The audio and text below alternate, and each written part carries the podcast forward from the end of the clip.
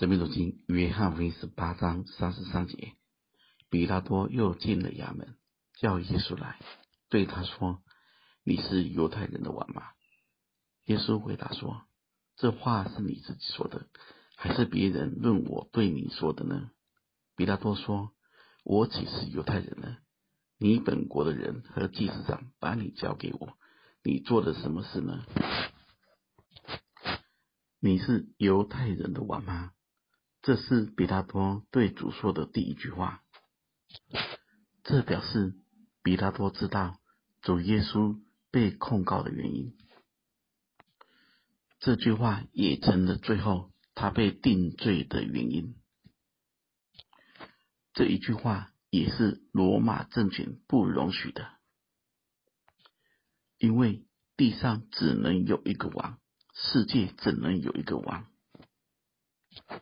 犹太人现在是归罗马统治的，谁要当王，谁就颠覆政府，那就是叛乱罪。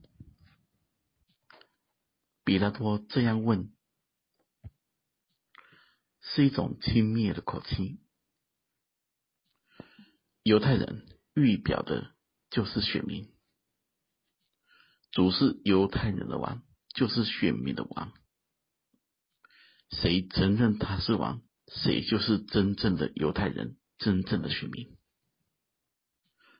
这句话对所有信的人是相当重要的，但对比拉多而言，或对不信的人而言，不过是一个取笑。那么主怎么回答呢？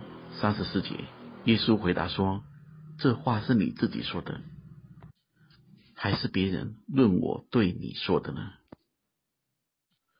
主给他的回答不是回答是或不是，而是问他：这样的看法是你自己寻求的结果，还是在听别人说过的话？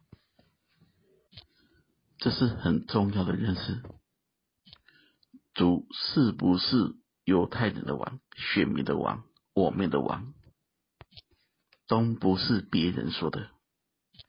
不是朋友说的，不是父母亲说的，而是我们到底是怎么认识的？